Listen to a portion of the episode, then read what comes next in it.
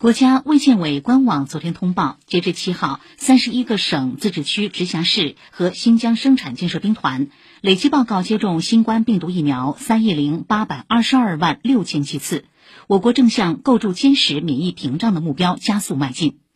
国务院联防联控机制近日作出跨地区根据接种凭证续种疫苗等部署，强化精细化管理。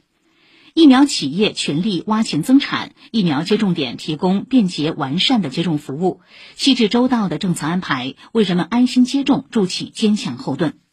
在全国各地，越来越多人以实际行动支持新冠病毒疫苗接种，不少高龄老人也加入了接种队伍。记者从北京市有关部门了解到，目前北京市接种新冠病毒疫苗的人群中，六十岁及以上的有一百六十七点五万人。九十岁以上的达两千多人，年龄最大的超过了一百岁。